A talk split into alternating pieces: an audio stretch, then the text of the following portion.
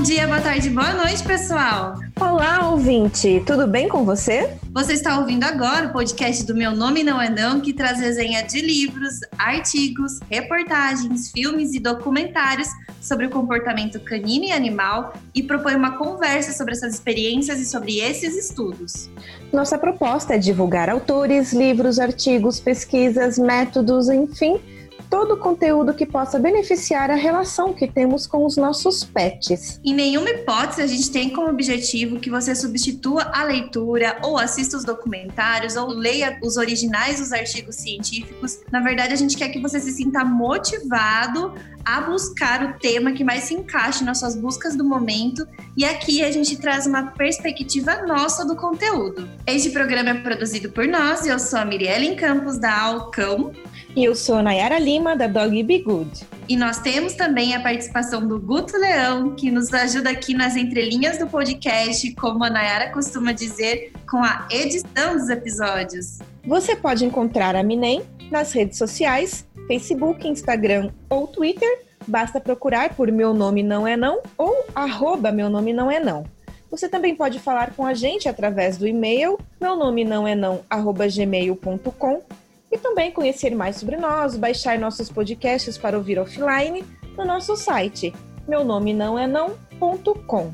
Agora que você já sabe onde achar a gente, não esquece de deixar suas estrelinhas ali nos streamings, um coração de curtida, um comentário sobre o que você acha do nosso podcast. Não existe melhor recompensa que o seu engajamento. Nós estamos super abertos a ouvir suas críticas, elogios, sugestões e mais que isso, a gente quer piramidar. Então, manda emoji, marca a gente nos stories e vamos lá, gente.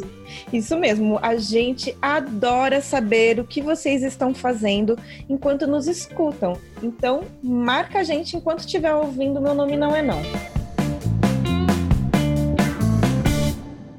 Não pule, não puxe, não lata, não morda, não suba. Ei, meu nome não é não.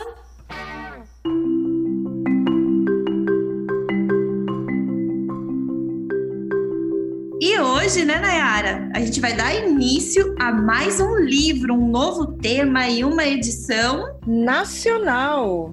Sim, foi lançado no ano passado, em 2019. O livro é A Arte de Ensinar o Seu Cachorro, de Walter Parisotto, publicado pela editora Delicata de São Paulo. O Walter Parisotto, autor desse livro, ele é comandante do 14º Batalhão de Bombeiros Militar de Xanxerê, Santa Catarina, e é coordenador da Força Tarefa e do Serviço de Busca e Resgate com Cães. Olha que bacana isso, que coisa mais legal. Ele também é mestre em Ciências Florestais pela Universidade Federal do Paraná e desde 2002 trabalha com cães de busca e resgate. Dentre as atividades mais importantes executadas na área, destaca-se a atuação como coordenador do Serviço de Busca e Resgate com Cães do CBMSC, presidente do Comitê Nacional de Busca e Resgate com Cães do Conselho Nacional do Corpo de Bombeiros Militares do Brasil e coordenador da Subcomissão de Cães de Busca e Resgate da CBKC. Além disso, ele é instrutor das cadeiras de comportamento e psicologia canina no curso de formação de sinotécnicos de busca e resgate. É um super currículo mesmo. Super currículo numa área que a gente tem muita curiosidade em conhecer cada vez mais, né? Sim, com certeza.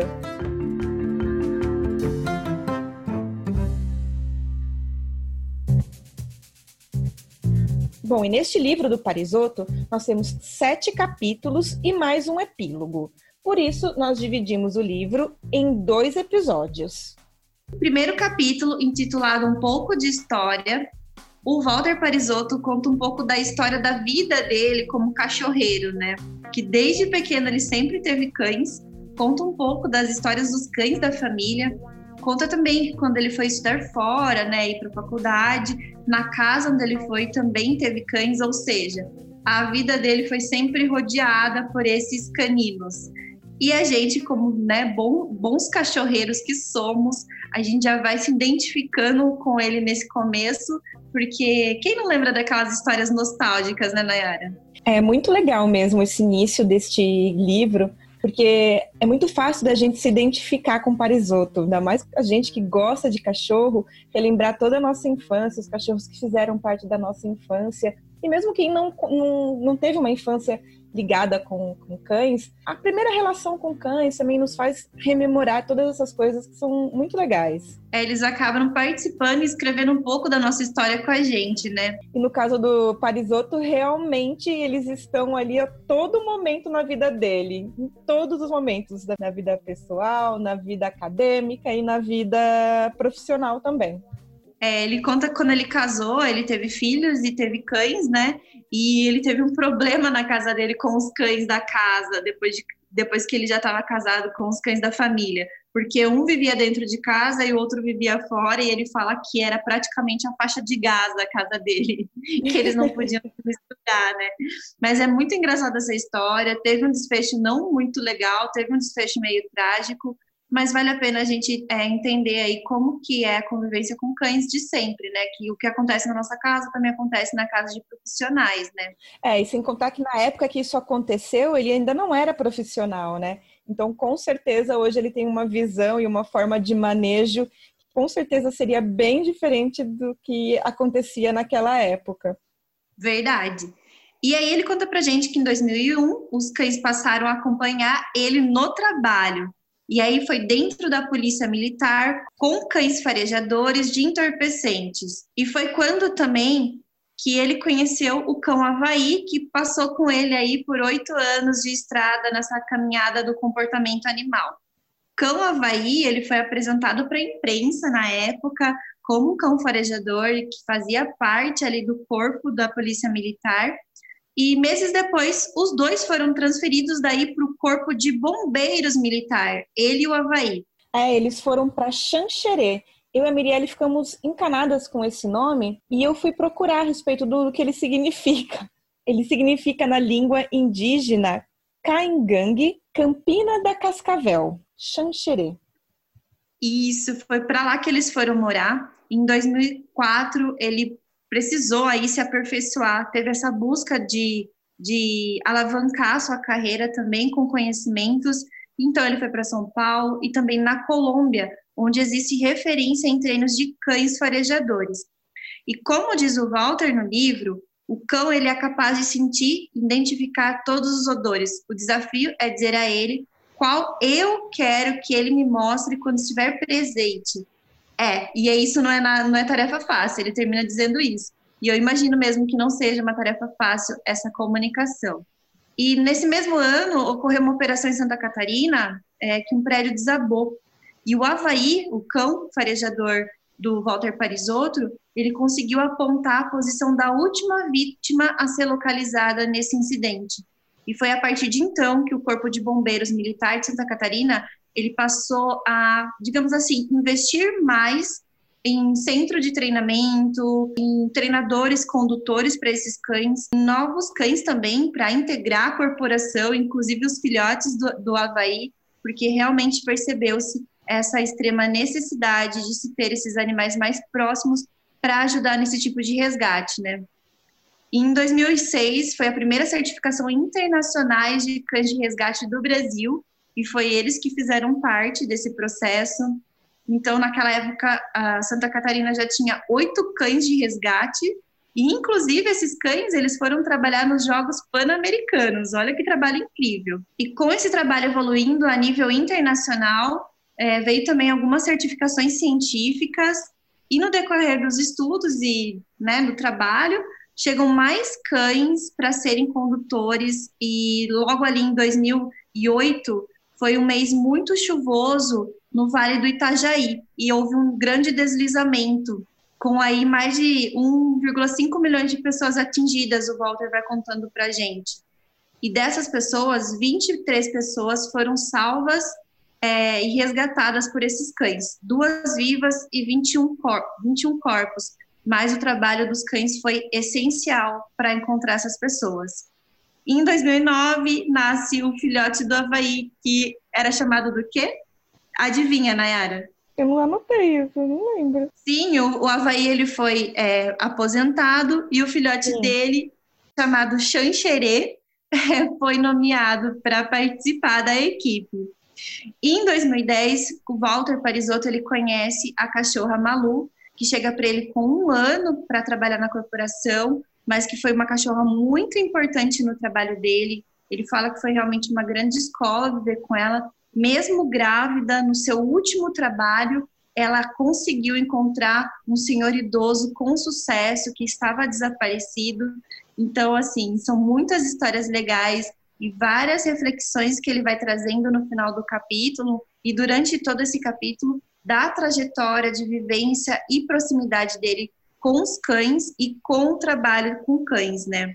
E ele fala pra gente assim, os cães, eles preferem nós do que os seres da sua própria espécie. E, claro, a gente já observou isso em outras resenhas que a gente fez, em outros estudos científicos, inclusive no seu cachorro é um gênio, né? Tem bastante coisa falando sobre os cães preferirem a convivência com os humanos do que com a sua própria espécie. É muito legal. Escutem também aí para vocês verem essas referências do, do seu cachorro é gênio que a gente já falou. Ah, o que eu achei legal desse capítulo é, ele fala que na época que ele começou a trabalhar com, com cães de resgate, cães farejadores, cães de serviço ali para a polícia militar, ele não tinha muito conhecimento e era muito difícil acessar esse conhecimento. Então, ele teve que vir para São Paulo, ele teve que ir para Colômbia para conseguir esse conhecimento que na época era muito difícil. E hoje é legal porque eles são referência nisso no Brasil, né? Eles passaram de treinadores para instrutores de treinadores. Sim, é muito, muito interessante mesmo ele falar sobre isso, porque é uma deficiência que a gente sempre, quando é, pensa no adestramento de uns 5, 10 anos atrás, eu imagino, né? Quando eu comecei já era um pouco difícil a questão de referência, até por isso que a gente fez o podcast. Agora imagina lá em 2001, 2004, né? Bem Sim. legal mesmo. E ele fala para a gente, linkando aí com o próximo capítulo, é, as pessoas elas querem que os cães executem diversas ações no cotidiano. O problema é como pedir isso para o cão. E na verdade é isso mesmo, né? O problema é como se comunicar com esse cão, uhum. como fazê-lo entender o que nós queremos dele.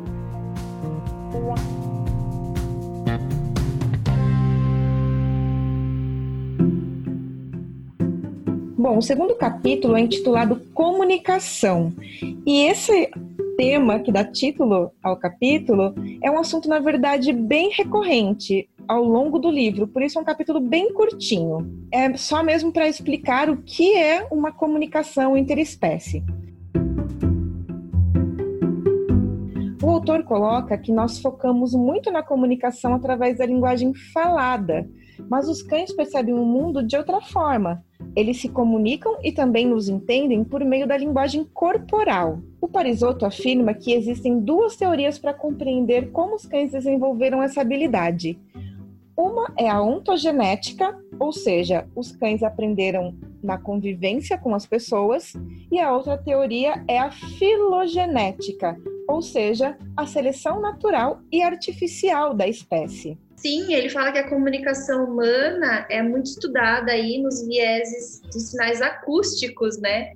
E para os cães, o mais importante aí é o contexto é, corporal, né? A análise corporal que eles fazem para gente. Eles são aí exímios observadores da nossa, da nossa vivência humana, né? E a nossa comunicação pode começar por aí, né?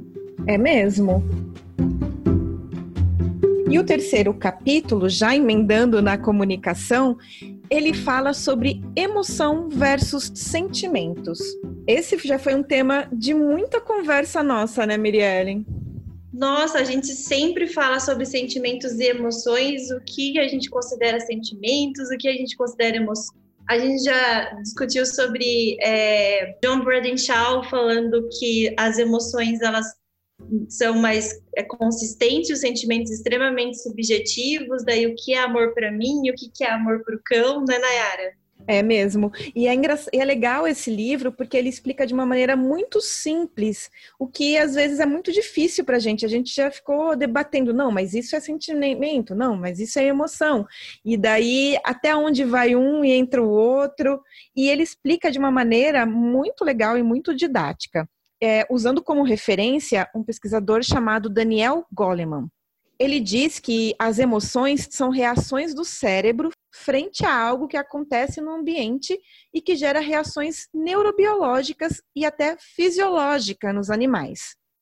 O autor que ele usa como referência elenca as emoções ira, tristeza, medo, prazer, surpresa, nojo ou vergonha. Elas são passageiras ou não e também geram sentimentos, que é, portanto, resultado da experiência emocional. Ou seja, as emoções são mais fisiológicas e pouco controláveis, e o sentimento é aquilo que é gerado a partir da emoção. Ele dá os exemplos: amor, felicidade, ódio, inveja, compaixão, decepção, entre outros. Diferente da emoção, os sentimentos são mais duradouros, porque houve uma construção ali, né? o que aquela emoção te gera de sentimento e como, ela, como esse sentimento foi construído. Pesquisas feitas com ressonância magnética identificaram semelhanças no cérebro de cães e humanos no núcleo caudado. A gente falou bastante sobre esse núcleo caudado quando a gente falou sobre, fez a série sobre enriquecimento ambiental, né? Sim, ele é responsável pela. A, nos humanos, ele é uma região que ela é receptor de dopamina, né? Uma região responsável por receber a dopamina. E a dopamina é aí algo é, pareado com o papel de antecipar o que a gente gosta, né, nos humanos. Isso mesmo. E nos cães, pesquisas de Gregory Burns percebeu que a região é ativada com comida, cheiros de conhecidos e também o retorno do tutor. É basicamente o que os cachorros gostam também, né? Uhum. A gente pode dizer que gostam disso? Com certeza, pelo menos é bem pareado com as nossas emoções, né? O Parisotto esclarece que isso não é como se o cão dissesse que nos ama, ele não usa essas palavras, mas é uma grande indicação. Ele ainda explica que as emoções estão numa parte primitiva do cérebro, já os sentimentos, eles ficam no lobo frontal. Cães têm a capacidade de experimentar emoções positivas como uma criança, escreve o Parisotto. Entretanto, essas emoções não necessariamente são iguais às nossas. O Parisotto escreve: Mas mesmo no breve caminho traçado até aqui, donos e cientistas concordam que a ligação entre homens e cães tem um viés emocional, vai muito além de interesse e simbiose. Eu vou concordar com ele nessa parte, porque eu também acredito que a relação que eu tenho com os meus cães não é só de interesse porque eu os alimento ou porque eu sou a detentora de recursos. Eu acredito sim que eu cause uma emoção de amor neles. vou, vou, vou, acreditar nisso. Quero acreditar, vou acreditar. É, até porque tem alguns estudos que falam, que comprovam um número maior de hormônio, do hormônio do amor, como é o nome mesmo daquele hormônio? Ocitocina.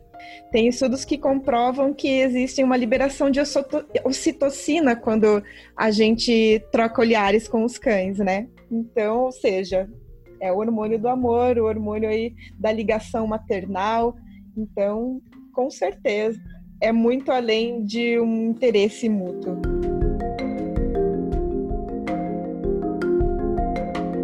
Ele ainda fala neste livro um trecho bem bonito sobre a importância dos cães, mas eu acho que a gente deixa aí para os leitores que comprarem o livro ficarem sabendo desse trecho bem bonito.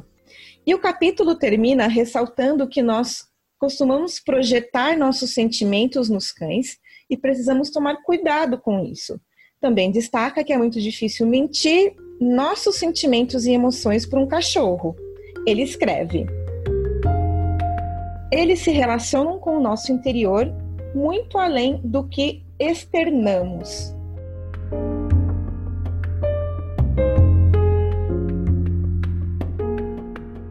E no quarto capítulo, sobre aprendizagem, a gente vai começando a entender um pouco mais como os cães aprendem, né?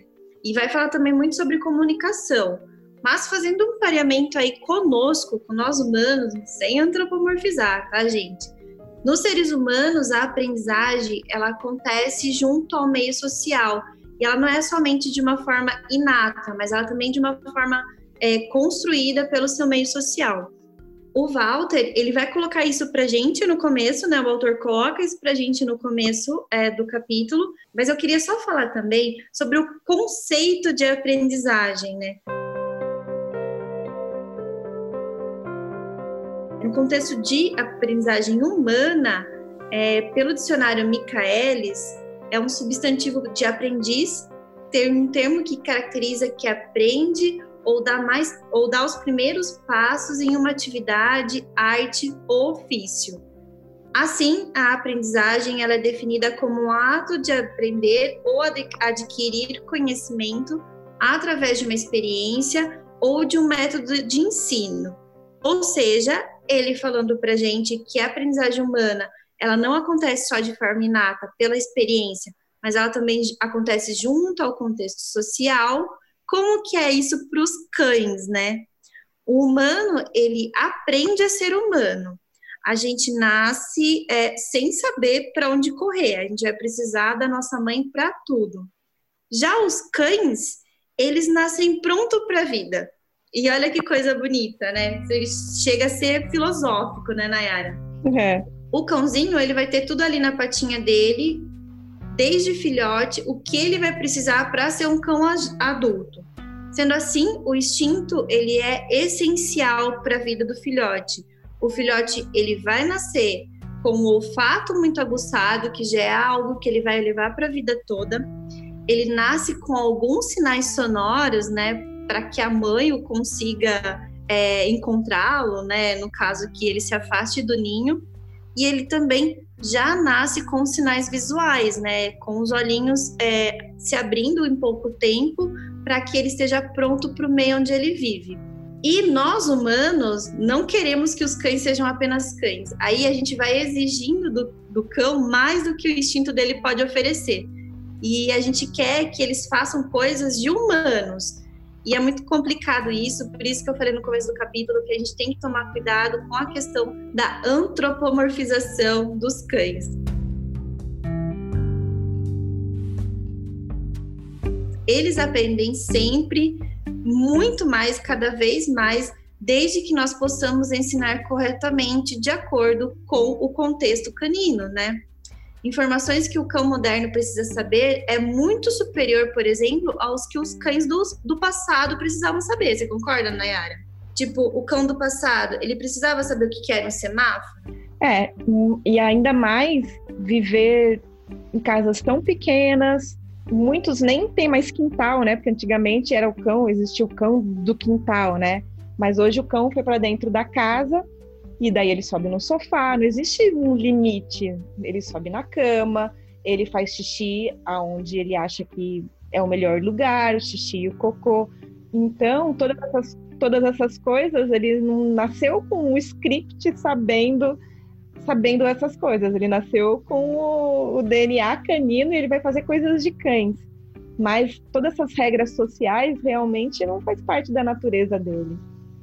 É, e alguns objetos, né? Ele conseguia entender o que, que é aquela coleira abraçando o corpinho dele, tão pequenininho, ou um barulho de um carro, ou mesmo o contexto da vivência humana, né? A sociedade humana e o meio onde o cãozinho está inserido não é algo que os cães antigamente aprendiam já a nascer com aquilo. Não é inato do cão. Então, esse nesse contexto que começa, que a gente começa a entender a aprendizagem que o Walter Parisotto vai trazer para a gente nesse livro.